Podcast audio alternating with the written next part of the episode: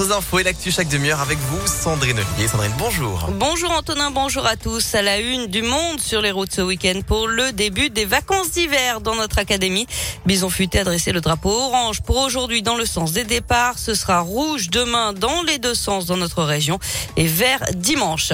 La ville de Lyon donne son feu vert à la ZFE. Les élus ont voté hier pour son amplification au 1er septembre prochain. Reste maintenant la métropole d'entériner l'interdiction des véhicules critères 5 et non classés. Ce sera voté le 14 mars prochain.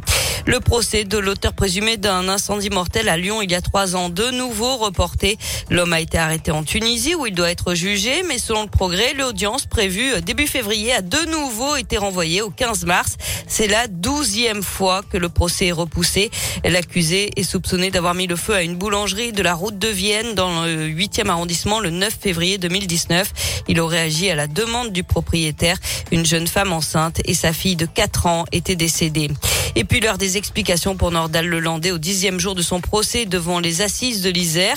L'ancien militaire doit être interrogé aujourd'hui sur les circonstances de la mort de la petite Maïlis en août 2017 lors d'un mariage à Pont-de-Beauvoisin. Former ses futurs salariés avant de les embaucher en CDI, c'est ce que propose Murphy, une jeune entreprise spécialisée dans la réparation d'appareils électroménagers. Un secteur en plein boom, mais qui a beaucoup de mal à recruter. L'entreprise a donc trouvé la solution en proposant ses propres formations. Six mois de théorie et de pratique. À la clé, un contrat en CDI pour 75% des personnes formées. À Saint-Priest, la prochaine promotion commencera début mars. Cinq sessions de recrutement ont été organisées depuis le mois de janvier. Reportage signé Léa Dupérin. Quand on a le bon niveau d'eau, hop, le circuit vient s'ouvrir, on arrête l'alimentation. Est-ce que tu peux me réexpliquer? Penché au-dessus d'une machine à laver, Benoît, technicien formateur, interroge les candidats. Ils sont âgés de 20 à 50 ans, pas forcément diplômés.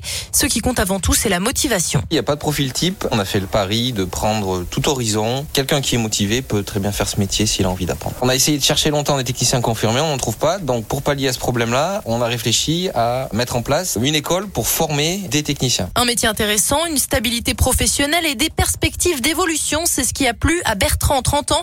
Il est venu de Dordogne pour passer cet entretien. Ça va être un confort euh, que je n'ai pas depuis euh, maintenant un peu plus de 10 ans que je suis dans le monde du travail. On commence vraiment au bas de l'échelle forcément, mais il y a euh, tous les ans une réévaluation de notre situation avec l'évolution de salaire également. Beaucoup de responsabilités et d'autonomie et ça c'est quelque chose que j'apprécie. Huit paliers de salaire sont proposés pour évoluer dans l'entreprise. Et une quinzaine de candidats seront pris en formation à Saint-Priest l'entreprise Murphy a déployé le même dispositif de formation près de Paris, de Lille et de Nantes. Des techniciens plus qualifiés sont aussi recherchés. 200 recrutements sont espérés cette année. Du sport, les JO avec en ce moment du ski de fond et puis on suivra également du biathlon et quatre françaises en lice dès 10 heures sur le sprint 7 km et demi. Enfin du basket de l'Euroleague ce soir, l'Asvel reçoit le Panathinaikos, c'est à 20 heures.